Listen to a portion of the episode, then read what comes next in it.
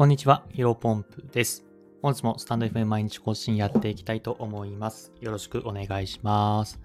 え、本日のテーマなんですが、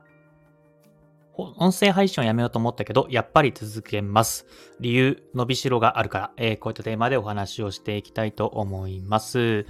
えー、早速本題ですね。まあタイトルにもある通りですね、実はあ音声配信をやめようかなと最近ちょっと迷っていました。うん。今までね、スタンド FM 音声500回ぐらいかな、えー、放送してきて、うん、まあ、それなりにね、話せるようになってきたので、うん、一旦やめようかなと思ったんですよね。でも、もう少し話をするとですね、僕がもともとスタンド FM を始めた理由はですね、まあ、主に2つかな、あります。で、1つ目はですね、トークスキル。うん。この話す力っていうのをつけるためですね。まあ、2つあるって言っても、どちらかというと、この1つ目の方が8割方を占めています。まあ、僕自身ね、話すのめちゃめちゃ苦手なんですよね。うん、まあ、人見知りというか、コミュ障という部分も もあるので、えー、人前でね、なかなか話すのがね、めちゃめちゃ大変というか難しいんですね。なんか、一言お願いしますみたいな感じで飲み会とか、えー、なんか何かしらの人、なんか集まりで言われた時にもう上がっちゃってね、何も言葉が出てこないんですね。うん。あとは何かね、会議とか意見も求められた時に自分自身が、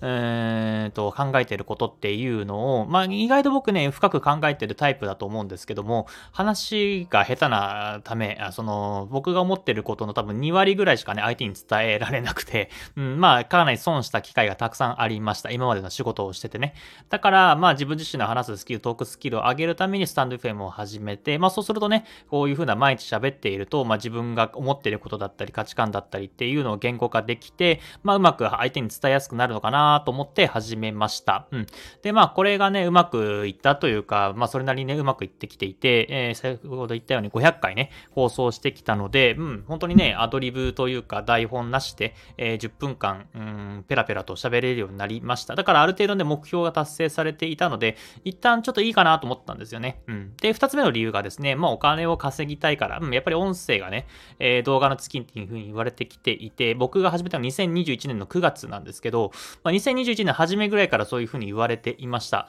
で、まあ、ただ蓋を開けてみると、まあ、もともと影響力があった人だけが今稼げている状況で、やっぱり音声ってね、バズりにくいのって、もともと何者でもない、例えばもともとインフルエンサーでもない人が音音声で稼ぐっていうのはかなり難しいなというふうに実感をしました。うん。まあ、なので、もちろんね、あの、収益化、えー、僕もともと、えっ、ー、と、スタンド FM で、なんだっけ、プレミアムじゃなくて、えっ、ー、と、メンバーシップか、えー、やっておりましたので、もちろん収益化はね、達成ありがたいことにさせてもらったんですが、まあ、音声だけで食っていくってなると、やっぱり何者かにならないと、インフルエンサーにそもそもならないと、音声で食っていくのは難しいかなと思ったんで、まあ、ここはちょっと半分、今の現時点では諦めてるというか、まあ、優先順位は低めなのかなと思っています。だったら、TikTok とかね、Instagram とか Twitter で、そっちでまず有名になるのが一番先かなと思って、まあ、だから、音声は、トークスキルはね、ある程度手に入れられたので、うん、二つ、そのさっき言った一つ目と二つ目の理由で、えー、一つ目はもうかな、ある程度叶えられた。で、二つ目は、うん、ここは別に今の時期じゃない、もっとやるべきことがあるなと思ったんで、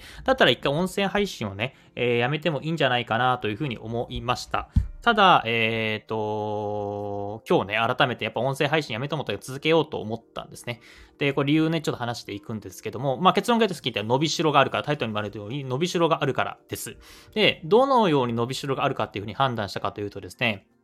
まあ、今僕、クローズドコミュニティがありまして、えその中にね、動画の教材をね、今作っているんですね。で、動画の教材で、えっ、ー、と、まあ、スライドを出して僕が喋って、それをね、えー、収録するっていうことをやっているんですけども、まあ、やっぱり音声じゃない、こういったスタンド FM とか音声メディアじゃないので、まあ、しっかりとね、動画教材なので、うんと、まあ、何、人も、まあ、別にこの音声を手に抜いてるとかではないんですけども、まあ、音声だったら、あ、ごめんなさい、動画だったら、動画教材だったら、やっぱりそれなりにちゃんと編集をして、えー、えー、というか、ここら辺のね、区切りとか変な合間とかをカットして、まあ、うん、その動画として教材として成り立つように編集をさせてもらいました。まあ、編集も僕も、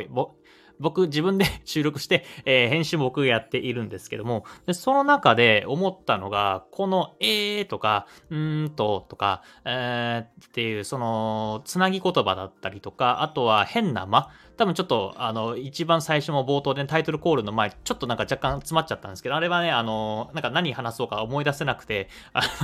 の、何話すんだっけ？と思って忘れちゃって、ちょっと詰まっちゃったんですけども、そういうね、意外と、うーん、トークスキルが上がってないなとも思ったんですよね。これちょっとジレジレンマじゃなくて、なんか矛盾してるように聞こえるかもしれませんけども、まあ本当に僕がね、一番最初、えー、その10分間話せる、そもそもトーク、話すことすらできなかった時と比べたらはるかに、えー、トークスキルが身についてきているんですが、まあその話すっていうのを仕事に、例えばね、うん、例えば、イベント、講演とか、なんか、うーん、なんか、音声だけで食っていく。例えば、そうですね、まあ、ボイシーとかで言うと、まあ、キング、キングコング西野さんとか、鴨頭さんとか、あとはイケハヤさんとか周平さんとか、まあ、あそこら辺ってもう皆さん話すのうまいじゃないですか。で、やっぱり聞いてると、えーというか、あのーとかっていうの、まあもちろんたまにね、人間なのでそれありますけども、あんまり基本的にはない。えー、僕みたいにその、えーとか、あのーっていうのが、うん、なんか、何回もうるさいなしつこいなっていうふうに思わないぐらいやっぱ自然な会話で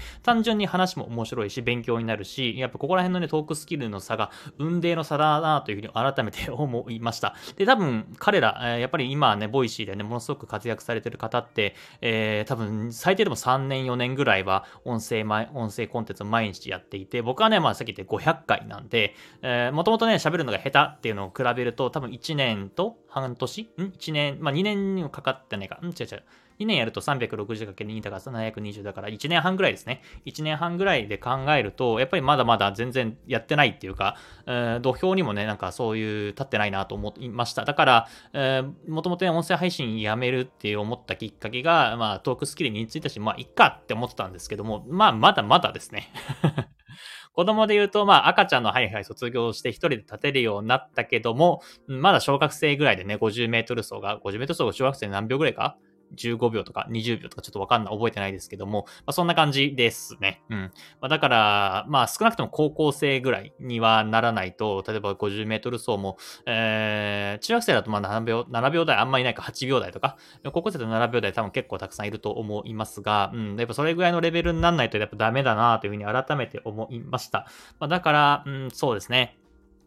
音声配信、ちょっとね、ちょっとやる気っていうか、モチベーションがぶっちゃけ下がってしまっていたんですけども、改めて、まあ、自分のトークスキルを磨くためにやり続けなきゃいけないなというふうに思います。で、まあ大切なことなんですけども、うん、こういったトークスキルもそうですし、まずは文章を書くスキルとか、まあ何でもそうかもしれませんけども、1日1回やっていて、て、その、例えば1週間後にね、今の話し方が改善されて、えーとか、あのとか、つなぎ言葉がなくなるかって言われると、そうでは絶対ないと思うんですね。えー、なんか僕自身もやっぱ200回、300回って放送を続けてきたところに、あの、気づいたら、じゃあ、のね、最初はね、台本だけ、台本を作って、えー、話していましたが、途中から台本なくして、うん、台本なくした時はね、えー、もちろんめちゃめちゃ詰まったりしましたし、あのー、10分話せなかった時もたくさんありますが、あなんか気づいたらね、えー、10分ぴったりで喋れるようになってきたし、トークスキルもある程度ね、身について台本なしでアドリブだけで話せるようになってきていました。だからこれやっぱり気づいたらなるんですよね。だからまあ1週間、2週間、3週間というふうにまだ引き続き続けていきまして、いきいきますけども、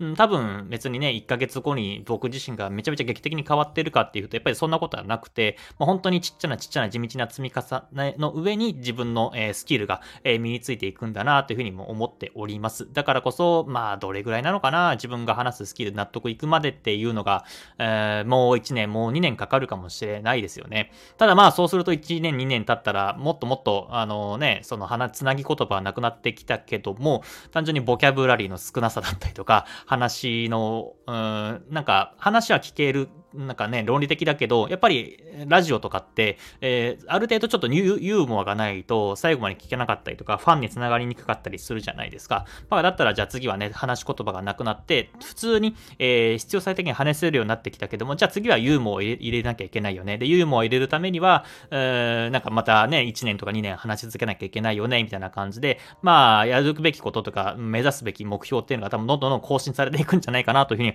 思っております。まあ、だからこそ、まあちょっとね、ぶっちゃけ最近満足してしまっていて、まあ僕自身が、うん、なんか次の目標を見失かけてましたけど、やっぱり客観的にね、えー、自分の撮った音声を収録した時に、えーとこと、あのーとかつなぎ言葉たくさんあったんで、まあだったら引き続き、え、改善するためにコツコツやっていくのが一番いいんじゃないかなというふうに改めて思いました。うん。だから引き続きね、これからもコツコツ音声配信やってきて、やっていきますので、もしよろしければ、えー、いいねボタン、あとはフォローの方お願いいたしますという最後宣伝で終わりにしたいと思います。本日は、えー、音声やっぱやめようと思ったけど、やっぱり続けますというテーマでお話しさせていただきました。本日の話は以上です。引き続きよろしくお願いします。失礼します。